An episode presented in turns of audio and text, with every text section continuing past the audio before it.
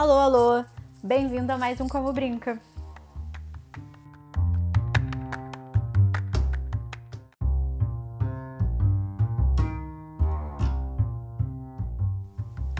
É, dei um break nesses últimos meses aqui pelo, é, pelo podcast, mas foi por um bom motivo. Eu não estava dando conta de trabalho, podcast, lockdown, tudo junto e comecei a procurar então um coprodutor ou produtora. Quem, tomou, quem topou é, levar isso comigo foi a Lu Benamor, que é a minha prima também, e já entrevistei a Lu aqui. E é uma das pessoas mais organizadas do planeta que eu conheço. E ela veio colocando ordem em tudo. Ela topou tomar esse cargo, então vocês vão ouvir muito sobre a Lu aqui a partir de agora. Nos últimos meses a gente vem bolando ideias, né, conversando bastante como organizar aqui o espaço e movimentar mais. E dentro das nossas muitas ideias, então veio a decisão de separar os episódios por temporadas de temas. O que isso significa? Cada temporada agora terá um, um tema da vez. E a nossa primeira temporada será sobre cultura. A gente vai conversar com várias pessoas, é, desde o mundo da, da arte, da dança, da TV, comida e tudo que for, que for relacionado à cultura nesses, nesses próximos episódios do Como Brinca. Para abrir essa temporada, nosso primeiro convidado foi o professor de História da Arte e youtuber Rodrigo Retka. Ele tem um canal no YouTube chamado Arte de Segunda. É um canal super didático sobre artes plásticas, artistas internacionais e brasileiros. Vale muito a pena dar uma, dar uma olhada. Nossa conversa foi, uma mistura de trajetória do Rodrigo e aula de arte. Vai aí então minha conversa cheia de descobertas com o Rodrigo.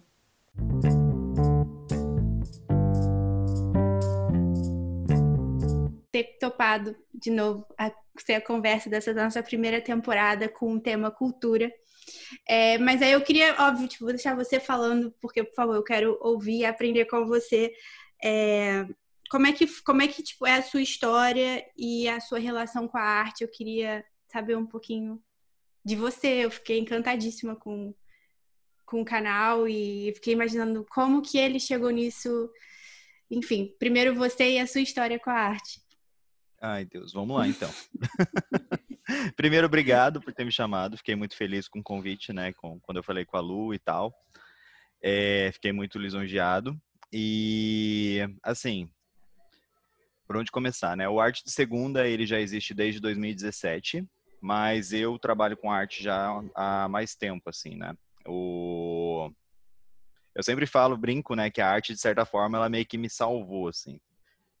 Que eu saí da escola ainda sem saber o que, que eu queria da vida. Eu estudei na escola pública a vida toda. Eu nem tive artes no ensino médio, né, quando eu estudei. E eu queria ser físico. Né? Porque, pois é. Porque eu tinha um professor de física que era muito maneiro e tal, e daí eu pensava nisso, né? Em fazer um vestibular para tentar física.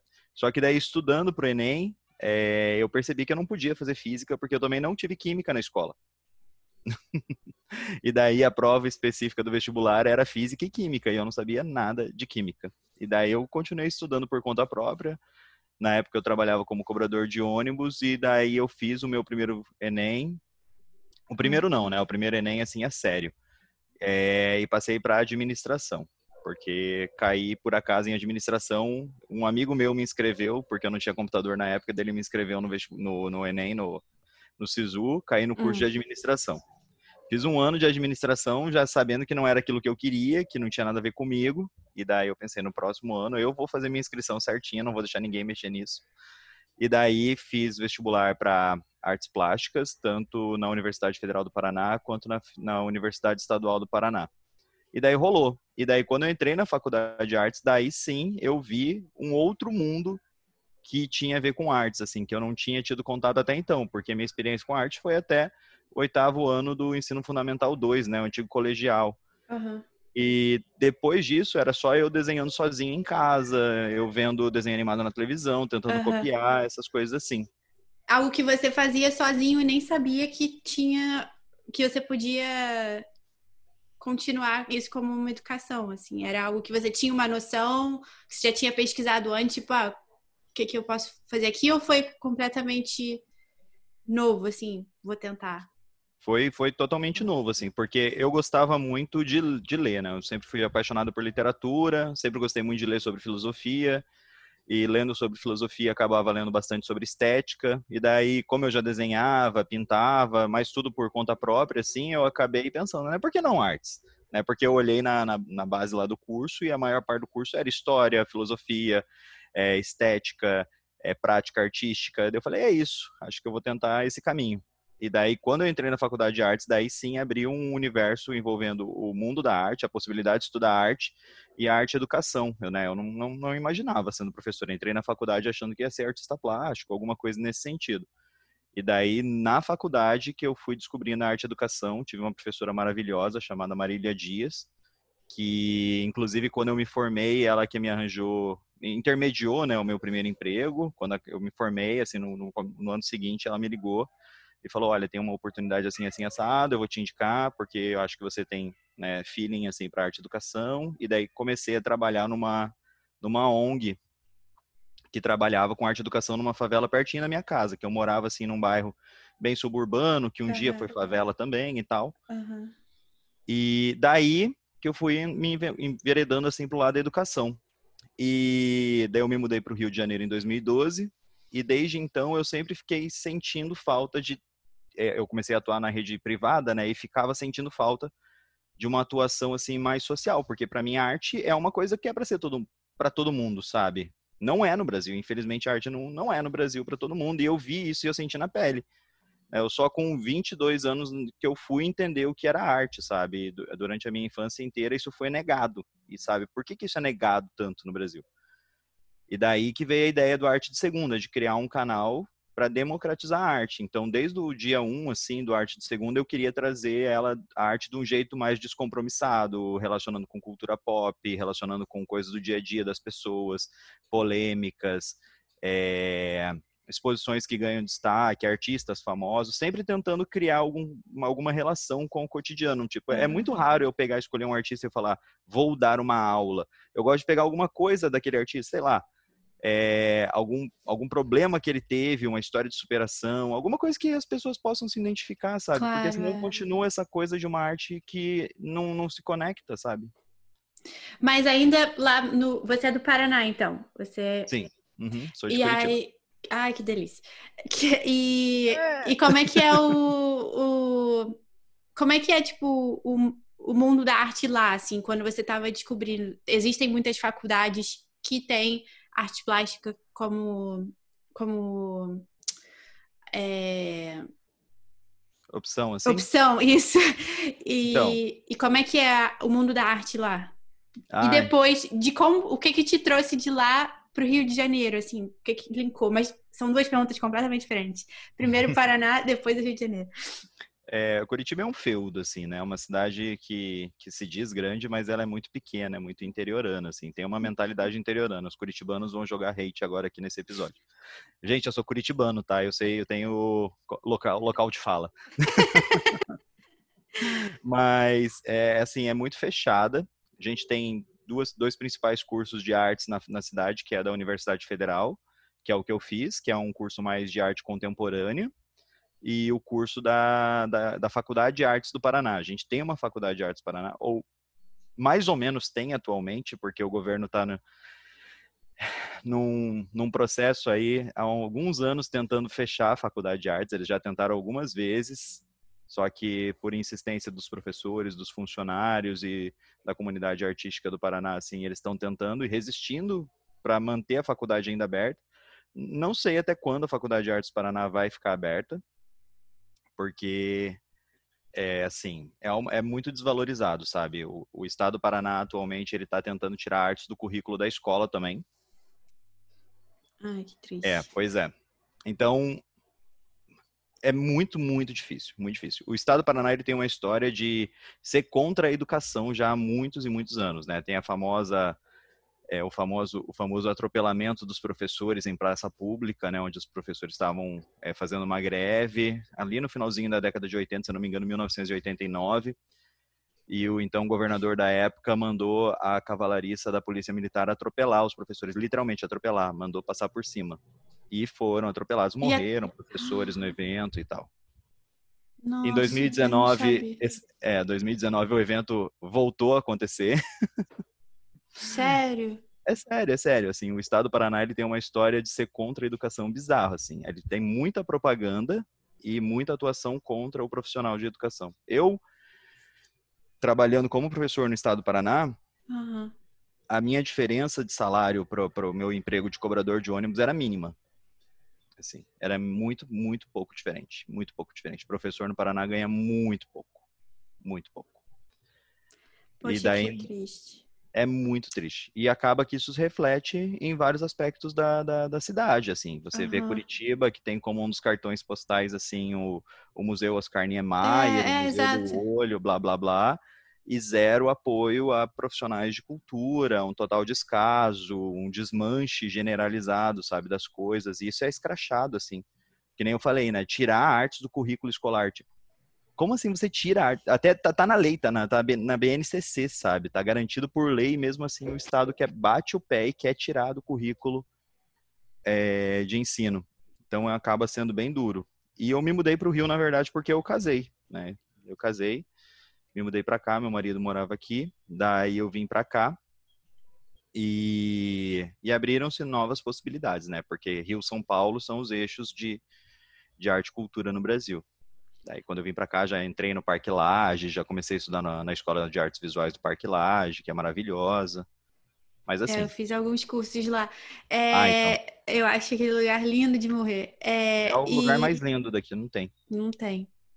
E mas ainda lá, lá no Paraná, e você, né, você ainda se descobrindo e tal, você tinha alguma ideia assim do que, que você queria fazer depois que você saísse da faculdade, para onde você queria seguir, ou foi por acaso você conheceu seu marido e aí você foi para o Rio?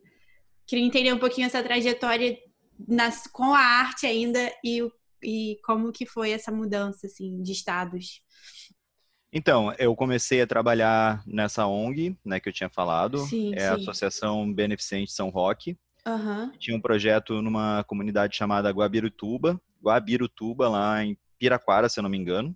Tá. E era um projeto social muito maneiro, até hoje é, é atuante, é um projeto social bem forte na região. Eles têm um, um, um teatro no meio da favela, é muito legal que eles têm um coral e tem uma escola de artes e, e, era uma fundação que tinha muito esse esse viés assim sabe de arte educação entender que a arte pode transformar a vida das pessoas então tinha curso de arte para as crianças desde pequenininha assim desde três anos de idade o coral a escola de música então foi uma experiência fantástica assim e foi ali que eu fui me descobrindo cada vez mais professor comecei a atuar na, na rede estadual também como professor substituto é, perrengues, né, de ser professor na, na, rede estadual. Eu trabalhava à noite e, e foi ali que eu fui decidindo cada vez mais que é, realmente eu gostava de trabalhar com educação, sabe? Uhum, que eu uhum, acho, uhum. achava que era um caminho assim para para seguir. Eu gostava de pintar, gostava de desenhar, mas acabava que ficava muito mais no hobby. Né? Porque, é assim, isso que eu ia perguntar. Em algum momento você pensou, não, eu quero viver do desenho, da pintura, é isso aqui que eu vou me dedicar? É... Ou você isso passou pela sua cabeça assim, em algum momento antes passou. de você entender que você queria ser o prof... que seguir mais para o lado do professor? Quando eu estava na faculdade, eu achava que ia ser isso. Eu uhum. queria fazer isso. Até quando eu estava saindo, assim, começando a trabalhar como professor, eu ainda pensava, ah, uma hora eu vou parar de dar aula e vou viver só fazendo pinturas. Mas eu vi que era uma coisa que me dava muito mais prazer se eu fazia para mim só, uhum. sem a uhum. cobrança de prazo, sem é, uma, uma encomenda, sem tentar atender uma demanda alheia, sabe? Era uma coisa uhum. muito interior, assim. Talvez um dia volte, assim, a necessidade de trabalhar 100% com a pintura, com artes plásticas, mas eu, eu, fui entendendo que o meu campo de atuação profissional era mais a, a educação, assim, que uhum. tinha uma uhum. rotina específica, o contato com os alunos, é, ver a transformação, assim, na escola, era uma coisa que me trazia muito prazer, sabe? E lá você trabalhava com pessoas de várias idades? A ONG era mais para como é que era? Com quem então, você lidava a ONG eu, eu trabalhava com crianças a partir de 3 anos de idade. Uhum. Então eram bem babies, assim, a gente pegava argila, fazia um monte de Ai, que graça! É, e até os 13 anos de idade. Daí, depois dos 13 anos, eles ficavam, se quiser, tinha as turmas de música, que podiam uhum. participar do coral e tal, mas as aulas de artes mesmo, elas iam até os 13. E, e na escola, né, na escola pública que eu trabalhava, eu trabalhava com adolescentes do ensino médio à noite. Uhum. Então era uma galera que trabalhava de dia, estudava à noite, tinha um pessoal mais velho mesmo, com 20 e tantos, 30 anos. É, então eu trabalhava assim desde criancinha até jovens adultos assim. Ai, que legal. E você tinha alguma preferência ou você simplesmente amava qualquer dar aula para qualquer idade? Eu amo, assim, eu, eu fazia zonas, bagunças diferentes com idades diferentes. Aí você foi pro Rio, como é que foi esse, esse choque, assim, de ver a diferença é, na arte, assim, do que que cada, cada estado podia oferecer? Uhum. Então, é, foi gritante, assim, né? Porque eu já comecei a vir para o Rio no final de 2011 para visitar, para conhecer e tal, não sei o quê e já vi assim uma n possibilidades de escolas, de faculdades, de cursos, de espaços de exposição que uma cidade grande tem, né? Uhum. É, é, é, muito gritante assim. E, e o Parque Laje, né? O Parque Laje assim foi um, um, um, diferencial mesmo. Eu falei, meu Deus, eu tenho que fazer os cursos desse lugar porque é simplesmente maravilhoso. Gente, para quem não conhece Parque Laje, ele é tipo uma escola de artes num, num casarão construído no começo do século XX, assim só que nos moldes do neoclássico. Então, tem colunas de pedra na entrada, tem um, um, um, espaço interno que tem uma piscina. Foi gravado o clipe do Snoop Dogg lá dentro. E é tudo no meio de uma floresta, na floresta da Tijuca, nos pés do morro do é, do Morro do Cristo Redentor. Do, é o Corcovado, né? O, é o Corcovado, é, é. O Corcovado. Então você tá ali dentro do Parque Laje, você olha para cima, o Cristo tá lá em cima, é uma coisa de louco. E as aulas de arte acontecem ali em umas salas com janelões gigantes abertos é, para o verde. É, é, é muito, uma experiência linda. É muito, exatamente, é uma experiência assim muito única. É, mesmo só visitar ali já faz uma, já te dá aquele impacto de uau. É, aí aí os cursos. Ok, e aí como é que veio a ideia do arte de segunda? É que eu tenho tanta pergunta que eu aí quero chegar ao arte de segunda, mas aí eu também quero saber das, dos cursos, de tudo que você explorou no Rio. Então, daí eu vim para o Rio de Janeiro, comecei a atuar na, na rede privada de ensino.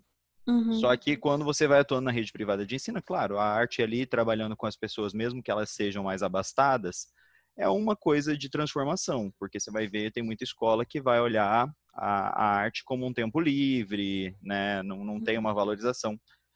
E eu entrei numa escola que queria, eu entrei numa escola para trabalhar que no ano que eu entrei eles falaram, cara, a gente precisa de artes na escola, a gente quer uma arte de verdade, então a gente quer contratar pessoas que realmente estejam interessadas em levar isso a sério. Uhum. E daí é, eu fiquei muito agraciado, até virei coordenador de, dessa escola. Atualmente eu trabalho na coordenação pedagógica dessa escola. E, e, eu fiquei muito feliz em poder criar um espaço onde a arte é levada a sério, sabe? Uhum, uhum. Trabalhar com as crianças arte, trabalhar a história da arte com os mais velhos. Então foi assim uma, uma coisa muito muito boa para mim. Eu cresci uhum. muito, escrevi alguns livros didáticos, inclusive no uhum. período. E só que eu sentia que ainda faltava, né? Porque eu sempre tive essa coisa do, do, do social no meu trabalho e eu sei o quanto que a arte pode mudar a vida das pessoas, pode transformar a vida das pessoas. Só que eu também não tinha o tempo, sei lá, para ficar atuando semanalmente numa ONG ou, ou, alguma coisa assim. Então eu pensei, o que eu posso fazer, né? Da minha casa. E daí começou a vir a, a ideia do Arte de Segunda, assim, a ideia de criar um canal no YouTube. É, eu tenho um amigo chamado Rômulo Braga, que ele é fotógrafo, dele falava, cara, faz o canal, faz o canal, você vai você fala bem, os alunos gostam da tua fala, por que, que você não leva isso para fora da sala de aula? Porque o YouTube, ele está cada vez mais democrático, né? As pessoas é, assistem no celular, em casa, compartilham no WhatsApp e por aí vai, sabe? É um jeito de chegar, às vezes, a pessoas que você nunca imaginou no Brasil. Ele ficou pilhando minha cabeça, ficou pilhando, ficou pilhando. E daí a gente foi gravar os, os primeiros vídeos do, do Arte Segunda na casa dele, inclusive. E ele deu super apoio, ajudou a editar no começo. E eu sempre falo que ele é meio que cofundador assim do, do Arte Segunda, né? Ele não tem muito tempo para ficar atuando também, porque é vida corrida de professor, mas já deu entrevista no canal também.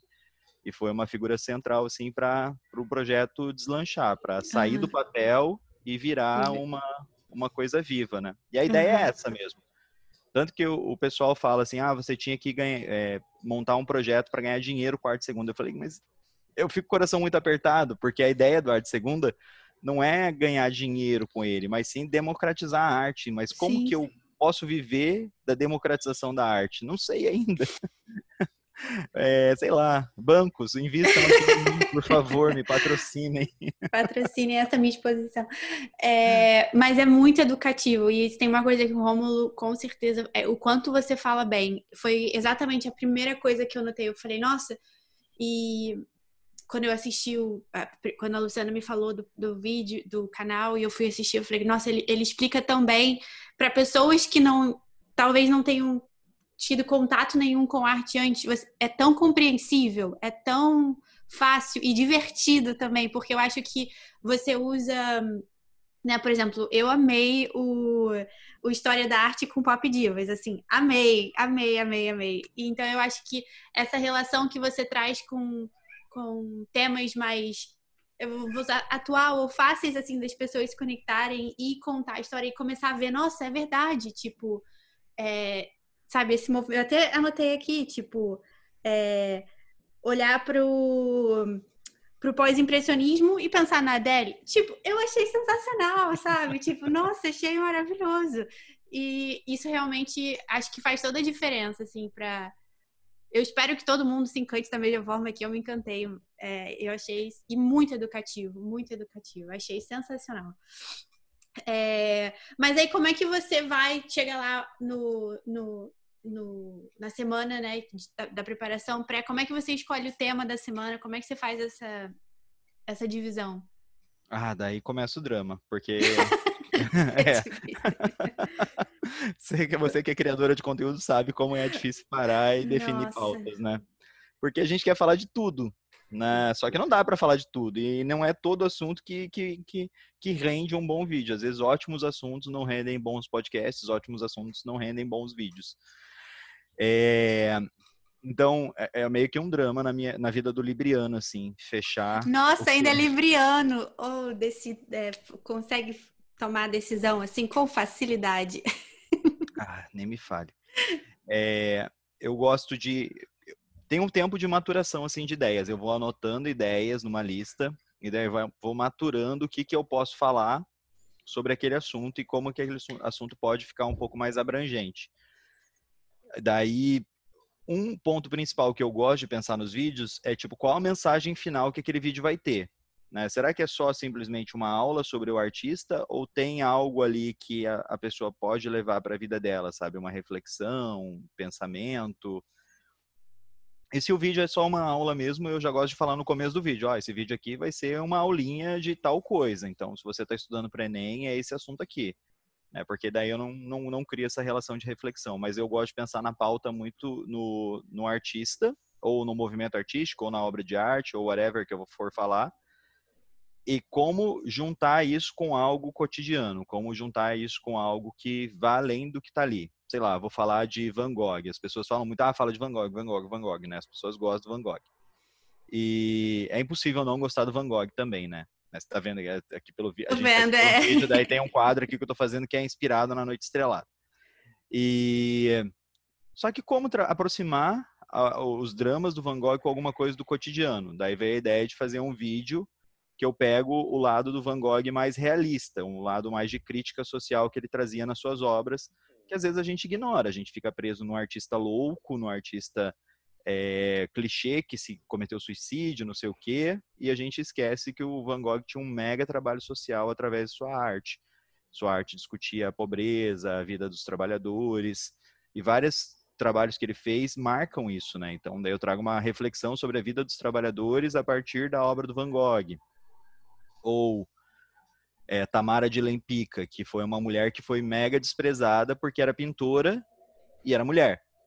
só por isso, só pelo fato dela ser mulher, tipo, parece que é negado o, a possibilidade dela criar alguma coisa de arte. Então eu gosto de trazer essas reflexões, tipo a Lily Elbe, é, que é, ficou famosa como uma das primeiras mulheres é, a realizar a cirurgia de resignação de sexo. Né? E até hoje a gente vê muito forte a transfobia no, no mundo, né? Os ataques às pessoas trans e tal. Então eu trago a, a arte dela para tentar discutir esse ponto. E, e, acho que esse é um dos pontos centrais assim da, da minha criação, né? Como pensar uma pauta que diga algo a mais para mostrar que a arte não é só um, um, troço que fica na parede ou num pedestal e não dialoga com o Tem seu meio. Tem muito mais, né? né? Tem muito mais além disso. E às vezes uma obra do passado, né? Que pode falar sobre algo de agora. De, exatamente. E o quanto, quanto, e o quanto, quantas peças fazem isso, né? O poder é, é muito maravilhoso. Quando você é, é, é começou assim, é, hoje em dia você já leva sozinho o canal ou, ou tem o Rodolfo ainda te ajuda? Ou... É Rômulo. É Rômulo, desculpa. O Rômulo ainda te ajuda. Muito R. O Rômulo ainda te ajuda ou você hoje em dia já pegou a, a malandragem de tudo? É, hoje em dia eu tenho uma, uma, uma mulher que me ajuda na edição, que é a Ana Beatriz. E não é todo vídeo que ela edita, mas sempre que eu consigo gravar com uma certa antecedência os vídeos, eu mando para ela editar para mim. Às vezes eu gravo no dia e já posto no dia, né? E daí eu edito rápido mesmo. Ah. Mas o Rômulo não, ele me ajudou no começo do canal, ele me ajuda muito pontualmente assim, né? Quando eu tenho que fazer um projeto maior, eu vou gravar fora. E daí como ele é fotógrafo, daí ele tem um, um feeling muito maior assim para fazer externa ou para gravar em estúdio, daí ele me ajuda. É, até a gente foi fazer um projeto para Vivo no final do ano passado, daí ele veio aqui em casa para a gente fotografar bem, fazer bonitinho e tal. Afinal era era job. né? Mas no, no, cotidiano eu me viro bem, assim. O Thiago me ajuda bastante, ele fica me ouvindo eu passar roteiro sempre. Ah, faz eu, parte, ah, faz parte. Ouve aí se é. tá bom esse negócio, se faz sentido o que eu tô falando aqui, ou se eu tô viajando na maionese. Ah, tem que, é... tem que estar aí para isso. Eu faço isso também, tem que estar aí para isso. É, mas eu levo assim a maior parte das coisas sozinho, né? Eu, o Thiago dando esse suporte de consultoria, o Rômulo volta e meia ele aparece para fazer alguma, algum trabalho especial e a Ana que, que trabalha aí com a, com a edição do canal. Ah, que legal.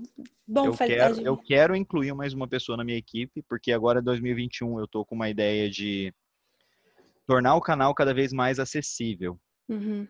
né? Porque quando a gente fala de arte visual, a gente às vezes ignora quem não vê, né? E, e tem pessoas que estão aí no mundo e elas não veem, né? Então, eu estava assim pensando muito já sobre isso ano passado e no final do ano eu fiz esse job com a, com a Vivo e uma das coisas que eles fizeram foi a, a acessibilidade máxima, assim, eles tinha legenda, tinha intérprete de libras, tinha audiodescrição, tinha, assim, todos os recursos Tudo. possíveis para que todo mundo pudesse ter acesso. E eu pensei, pô, eu quero uma arte democrática e eu ainda não tenho acesso a isso, sabe? E daí agora eu tô indo uma labuta para tentar incluir no canal um intérprete de libras e tornar o, o canal cada vez mais audiodescritivo, né? Explicar cada vez mais Sim. o que tá ali para quem não vê.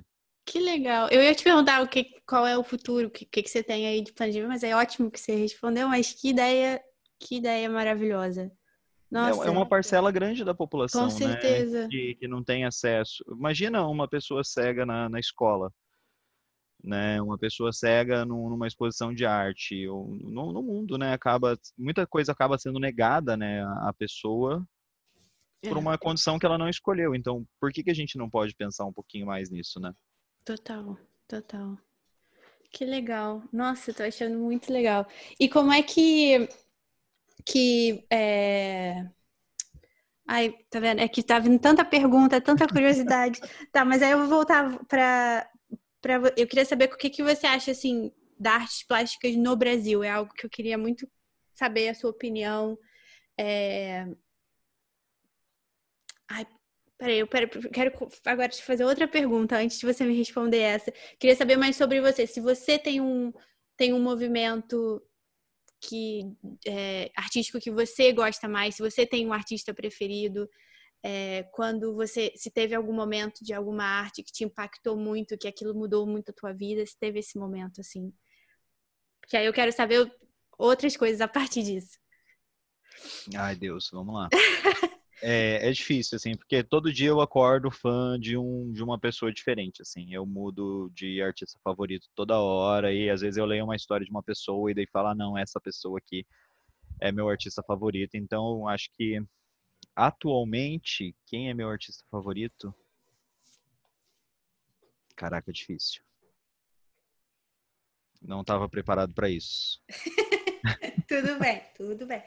Gente, Mas é, eu, eu lembro de alguns nomes, assim. Eu gosto muito do, da expressividade do, do, do Caravaggio, é um artista lá que é do barroco, um artista antigo e tal, mas que eu acho que ele traz muitas inovações e vários discursos que são chocantes até hoje, né? As obras dele carregam assim umas mensagens. É bonito porque é realista e tal, mas sempre tem um, um além assim que a gente pode questionar, que a gente pode pensar.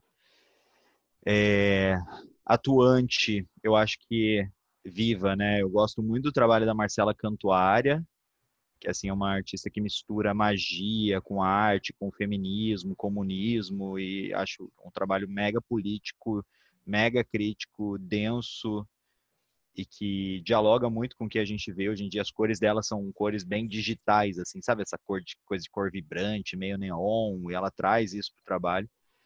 É, é eu, eu, sempre quando eu vejo posts novos da Marcela Cantuária, eu fico assim, ah, mega feliz de, de dela estar tá produzindo e ela produz muito, então é muito maneiro, é muito maneiro, eu gosto bastante do e, trabalho dela. E já teve alguma exposição que te impactou tanto assim que sabe, aquela aquele uau, que você ficou até sem sem saber, tipo, o, o que aquilo tava, tava você estava sentindo, porque muitas vezes, assim, na época que, antes de. Antes, eu, eu estudei cinema, mas antes de estudar cinema, durante muito tempo eu achei que eu queria fazer arte plástica, assim, cheguei a fazer o que eles chamam aqui de foundation year, porque você não pode entrar numa, numa faculdade de arte aqui, né? Aqui em Londres você tem que passar por um processo que eles chamam de foundation year antes de você aplicar para a especialização que você, que você quer. E eu cheguei uhum. a fazer esse foundation year, mas vi que era cinema que eu queria. Uhum. Enfim, é, e aí, nesse Foundation Year, eu fui, eu fui a tantas exibições que eu, que eu simplesmente presumo que todo mundo tem alguma exposição que eles, que eles vão sentir aquele caralho, o que que é isso? Tipo, o que que essa pessoa, sabe? Aquele momento, tipo, mind-blowing que você, você pode ter, às vezes, com a arte, sabe? Se tem, tem alguma exposição que ficou muito marcada para você, assim, nesse sentido. Ou não, né? Ou não.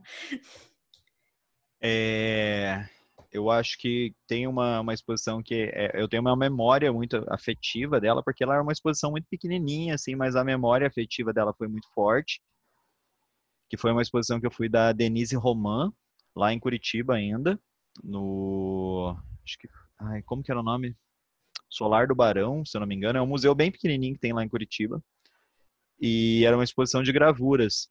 Só que eu era muito pequeno ainda, sei lá, eu devia ter, eu não consigo nem imaginar que série que eu tava, quando, que, quantos anos eu tinha, mas eu era muito, muito pequeno.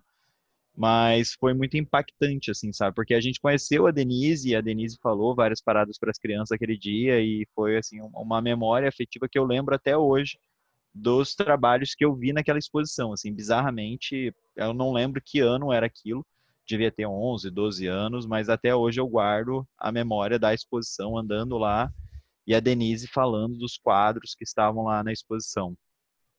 Acho que, que isso virou uma memória assim que ultrapassou né, qualquer é, impacto racional. Agora, de me emocionar com a exposição, eu acho que foi assim, eu sou muito apaixonado pelo Kandinsky, né? Eu, eu não sei, eu uhum. tenho uma coisa muito doida. Conhece o Kandinsky? Não conheço, então pode contar é um, pra gente. É um artista abstrato do, do começo do século XX, assim. E ele é tido como um dos pioneiros da arte abstrato, né? Ele não foi o pioneiro, né? Muita gente fala que é o pioneiro. A pioneira foi a Hilma Cliff, mas é, o, o Kandinsky está ali no, no, no, no comecinho também. E o jeito que ele trabalha com a cor e a sensibilidade que ele traz, assim, é uma coisa que toda vez que eu encontro um Kandinsky, eu, eu fico muito emocionado, assim. E daí, no CCBB, há uns quatro anos atrás, teve uma exposição que tinha várias obras do Kandinsky, eu fiquei, ai, meu Deus. Ah, eu acho. É, é, é, vontade de chorar, assim, de, porque você vê na reprodução não é a mesma coisa, sabe? Porque você vê a obra ao vivo, é, é muita cor, é muita vida, é muita vibração e, e ele sempre falava que a arte que ele fazia era uma arte para o espírito, né? Não era para para os nossos, nossos olhos físicos, assim, os nossos olhos eles só capi, captam a, a, a, o espectro eletromagnético que está sendo refletido ali, porque a arte realmente acontece dentro da nossa cabeça, dentro da nossa alma.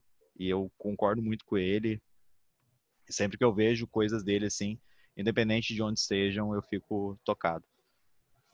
E museu? Teve algum museu que você você gosta de? Bom, pode não gostar de museu, você tem esse direito também. É, mas teve teve algum assim que te impactou bastante? É, eu não fui em muitos museus fora do Brasil, assim, né? Fui em poucos. É, não sou tão viajado assim, é porque geralmente o pessoal das artes vai falar, ah, não, Londres, né? É National, National Gallery, né? tem em Londres. Mas né? eu quero saber também a tua. O e quero que você. Quero que você conte também sobre o Brasil. Eu acho que é importante falar dos museus do Brasil. Não tem. Uhum. O do Brasil, eu acho que o museu mais legal, assim, que mais me impactou quando eu visitei foi a Fundação Iberê Camargo, que fica lá em Porto Alegre. É um museu muito. A arquitetura do museu já é muito bonita, assim, mas o trabalho de curadoria deles é, é, é, é feito para você se impactar, sabe? Tem uns corredores, umas janelas por dentro do museu, ele todo daquela arquitetura contemporânea, mais lisa, mais sóbria, mas eles vão criando corredores e espaços expositivos assim que te pegam de surpresa, sabe? Você, você vira uma curvinha, você não está esperando entrar numa sala que vai ter uma obra que vai te impactar e a Fundação Iberê Camargo lá no Rio Grande do Sul, se vocês têm oportunidade, se o ouvinte aí tem oportunidade de visitar, é uma super dica, assim, eu acho que é o museu mais legal que eu visitei no Brasil. E o Brasil tem grandes museus, né? Tem o MASP em São Paulo, com os cavaletes lá da Lina Bobardi, que ficam fazem as obras ficarem flutuando no meio do salão. Tem o CCBB no Rio de Janeiro, que é um prédio lindo, assim, maravilhoso. Mas a Fundação Iberê Camargo, eu achei que eles têm um trabalho muito, muito, muito sensível é, no, no, jeito de construir, assim, a, o espaço da arte, uhum. sabe? É, é, e ele fica isolado, assim, ele fica no meio ele fica no meio do nada, esquina com lugar nenhum, sabe? Uhum. E ele é entre coisas. É muito estranho, porque é tipo uma, uma estrada que vai na, na beira do rio, lá que tem Porto Alegre. E ele fica no não tem não tem vizinho, sabe? Ele tá no meio do mato, assim, na beira do rio. E é muito, muito esquisito aquilo, aquele troço, é um bloco gigante branco ali no meio do nada, e daí você entra lá e tem esse, esse museu.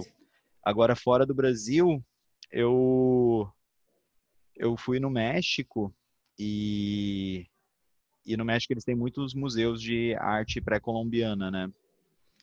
E eu fui numa cidade chamada Oaxaca, e eles têm um museu lá de arte pré-colombiana que é, é, é muito bonito, tem muita coisa, mas dá vontade de chorar no museu, sabe? Porque você vê traços de uma sociedade que foi destruída intencionalmente, sabe? É foi um, um, etnicídio, né? A invasão do México, a invasão da América de um modo geral. E, e ver todas aquelas ruínas, ver todos aqueles povos que foram destruídos, as ruínas daquilo que foi destruído, é bem dolorido, assim, sabe? Eu acho que a uhum. gente no Brasil não tem isso, assim porque quando a gente pensa nos povos indígenas e tal, a gente não tem ainda essa valorização desses povos que nem o, o México já está tendo. Uhum. É, Chile também tem, né, vários museus de arte pré-colombiana e esses museus assim de arte pré-colombiana me impactam muito por causa dessa coisa de você ir lá e ver algo que não é que passou a época, sabe? É que a época foi passada, destruída, foi interrompida, foi abortada, sabe? Daí é, é, é, muito bonito, mas ao mesmo tempo é muito dolorido, assim, daí acaba sendo muito impactante, eu acho. Nossa. É, agora falando de arte do Brasil, achei legal, acho muito importante falar sobre os museus do Brasil, por isso que não estava nem limitando para os internacionais, porque existe o clichêzão do Louvre, etc. Tá, clichêzão, mas com todo respeito, a gente entendendo o que eu quero dizer. É. É... Mas o que eu queria falar é da, da arte plástica no Brasil, assim, sobre artistas brasileiros. Como é que é esse, esse mundo aí? Eu não é eu conheço pouquíssimo. É muito difícil. É muito é. difícil. Assim, o cenário de arte brasileira ele é muito, muito rico, é muito grande.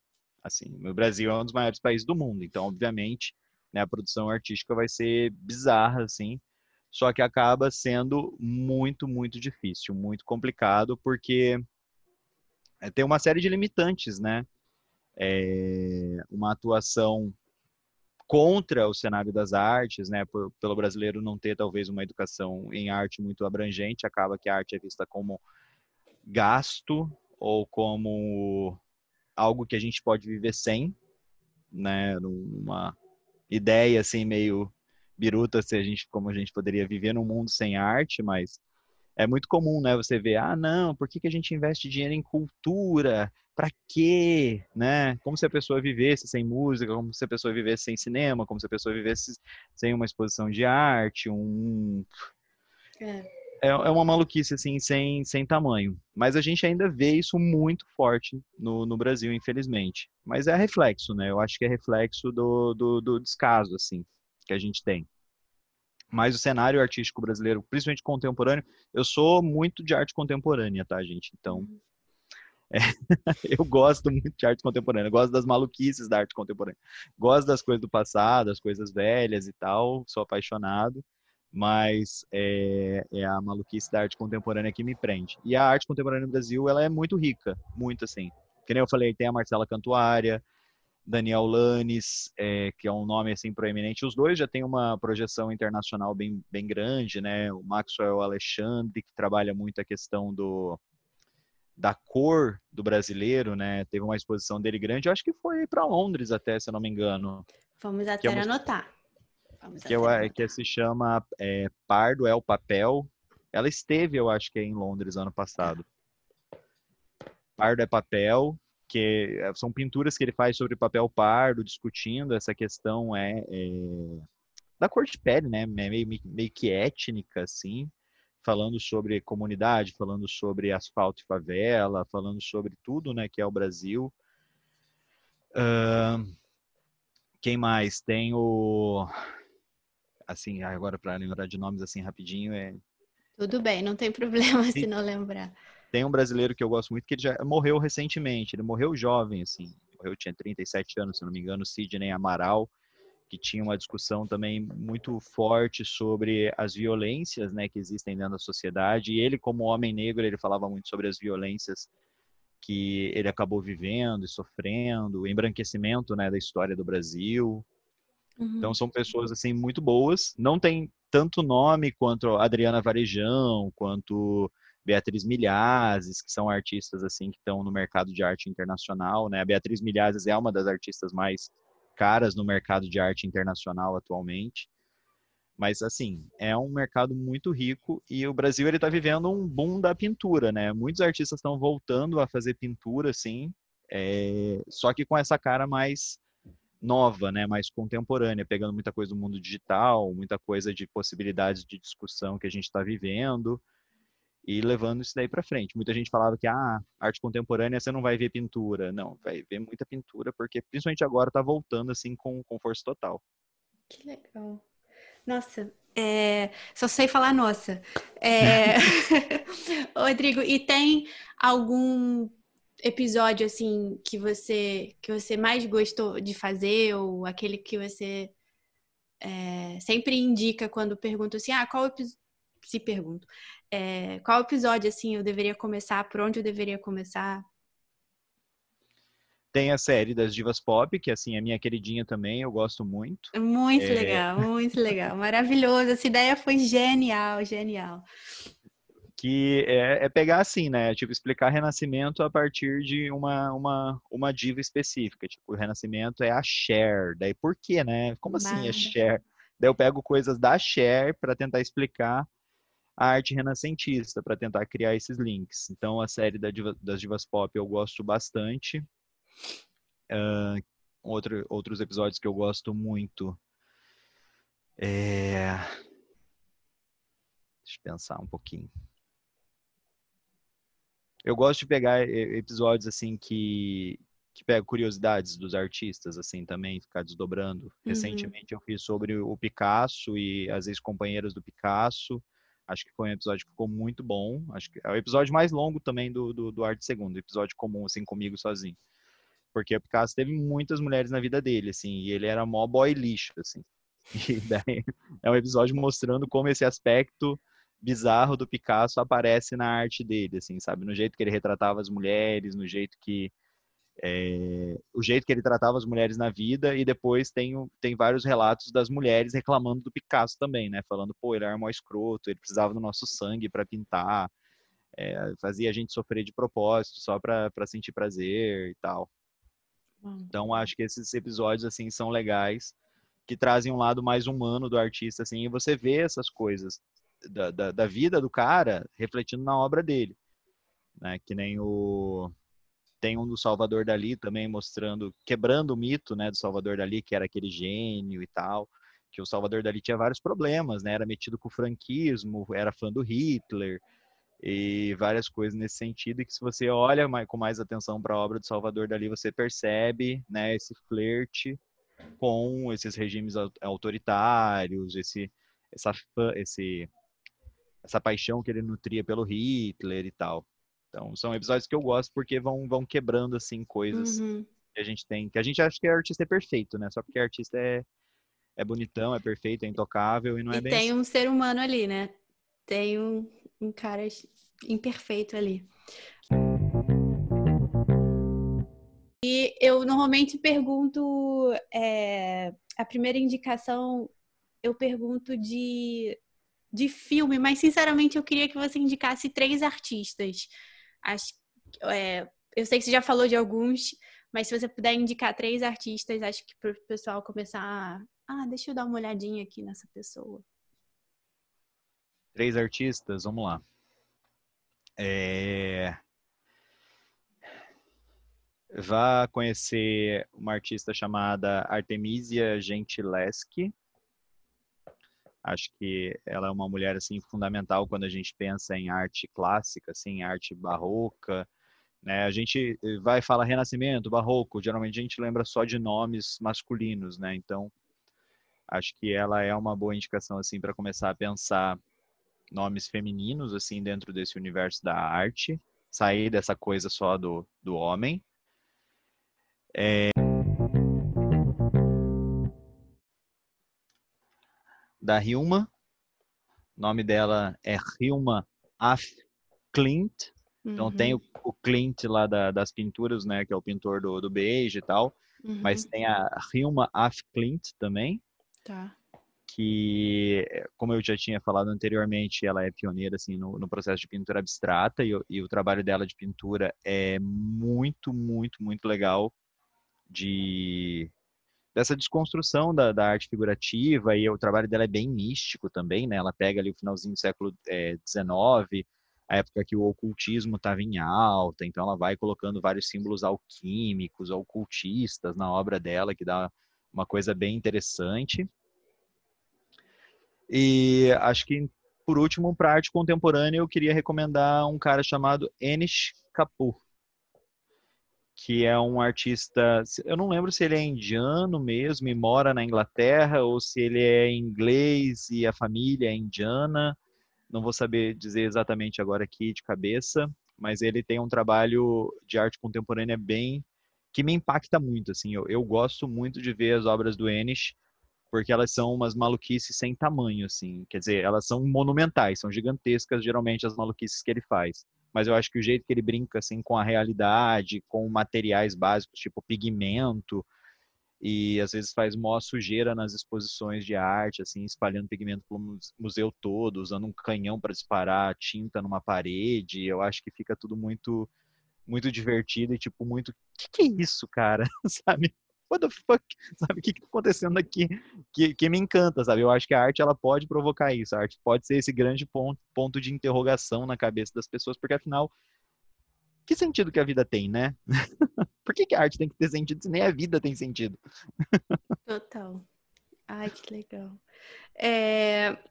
Aí, então, eu vou colocar o filme como uma opção para a segunda pergunta. Se você tem algum livro ou algum filme que foram marcantes e significativos para você que você gosta de indi para indicar? A gente gosta de um filme aqui. Filme? Mais livro também, ó. Adoramos os dois, não. Tá. O que Mas você quiser. De história da arte, assim, você tá pensando? Não, você pode. Não, vida? da sua vida, tanto seu quanto. Que pode também ser relacionado à arte, não tem. É, livro, eu, eu sim, eu sou, eu sou muito doido por Kafka e o processo, eu acho que é o, é o meu livro favorito, assim, da vida né? Essa coisa kafkaniana de coisas que não se solucionam e você tenta encontrar a solução e essa solução nunca virá porque é, é, a vida é assim, né? Cada dia que você acorda tem um problema novo e as coisas são complicadas e elas só vão se complicando conforme a gente vai vivendo. É, é, é um grande mistério encontrar a simplicidade na vida, aceitar, né, que a vida é esse grande processo que não acaba.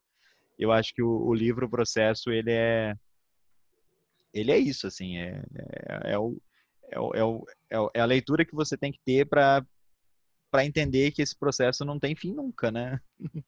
É isso, viver é, isso. viver é estar no processo.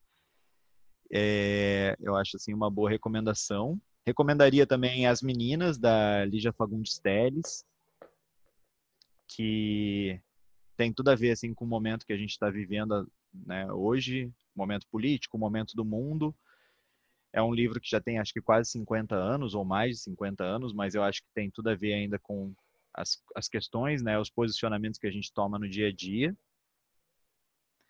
E filme, acho que a gente indicaria Akira, que é uma animação japonesa que fala de um futuro pós-apocalíptico, assim, onde o mundo acabou já.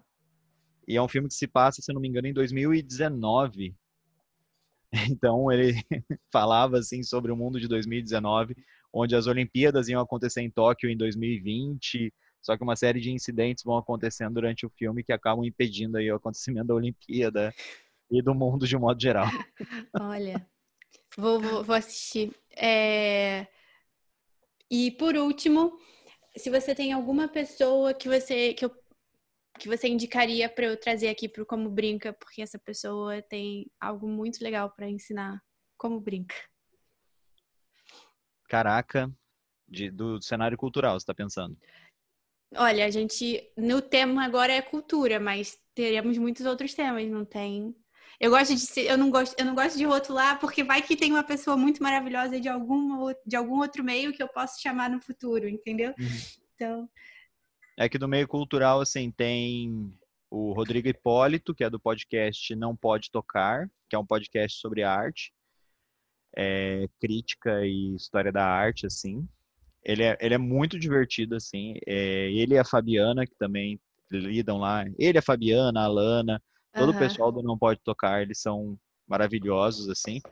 Falo Rodrigo porque o Rodrigo é o, é o host, né, do programa. Uhum. E eles têm uma pegada assim de é bem crítica, né, sobre a história da arte e também de discutir a, o, o, o contemporâneo assim através das obras. É bem maneiro. Ai, eles estavam fazendo uma série esses tempos atrás sobre panos de prato. Que maravilhoso! Eu vou é, né? ouvir, vou ouvir. Ai, eu amo isso. Que puxa, né, essa coisa do por que, que a pintura do pano de prato não, não é arte, né? Sensacional, sensacional. Que legal. É muito maneiro. Tem uma colega minha também, a Vanessa, Vanessa Alves, que ela tem um projeto no Instagram, Mulheres na Arte. Então, é, toda semana ela traz duas mulheres que, que fizeram história dentro da história da arte, que é muito legal também. Ai, gente, tem um, tem um monte tem de muita coisa. gente, né? Tá bom, mais uma para não ficar, para não você, para não te te, assist, te deixar perdido, só uma pessoa. Aí depois eu vou no particular e pergunto, Rodrigo, vai, me conta todo mundo. ah, e tem o meu parceiro Danilo, que a gente faz lá o Hora Queer, que é um podcast sobre. Ah, a Lu me falou. Uhum. Que é o Danilo, é a Dimitra Vulcana, né? Na verdade, na internet ele só é a Dimitra Vulcana, que é o personagem drag dele. E a Dimitra, ela é sensacional, assim, ela é doutrinadora comunista ao extremo, mas é, não fica só presa nisso, né? Ela vai muito além, assim, discute sociedade, discute cultura, bate papo sobre tudo, assim. é, RuPaul's Drag Race, Universo Drag. É, é muito, muito, muito legal. legal. Ele é uma, é uma personalidade ímpar. ela, ela tá na, na nossa lista, assim, porque um dos outros. Olha, eu dando spoiler, mas um é. das outras. É, um dos outros temas que a gente colocou, assim, foi outros podcasts, né? Porque tem tanto podcast legal por aí é, que tentar também descobrir a ideia por trás, como que começou, o que, que você estava pensando. Então Ai, tenho... Fala com a Dimitra, que a história do Hora Queer, assim, é sensacional, é bem legal. E, e... Antigamente o nome era HQ da Vida.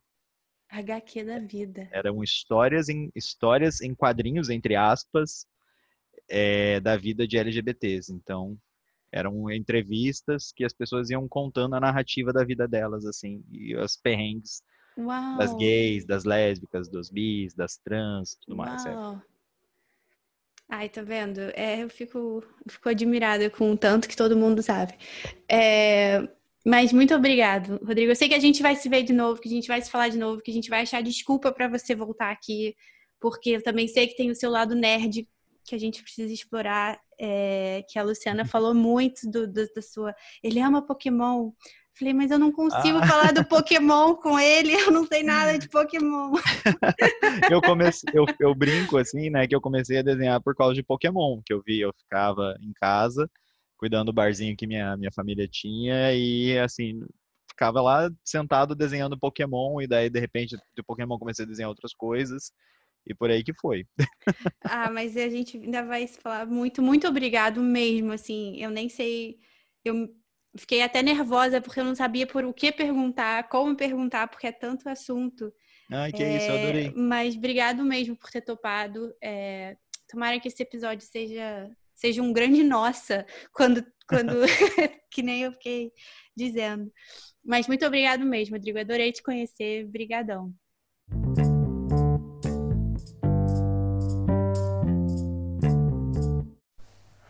Esse foi mais um Como Brinca. Todas as informações do Rodrigo vão estar lá no Instagram, é, também o Insta, o Insta dele, onde achar o, o Arte de Segunda e se você quiser entrar em contato com ele também, tá bom? Até a próxima!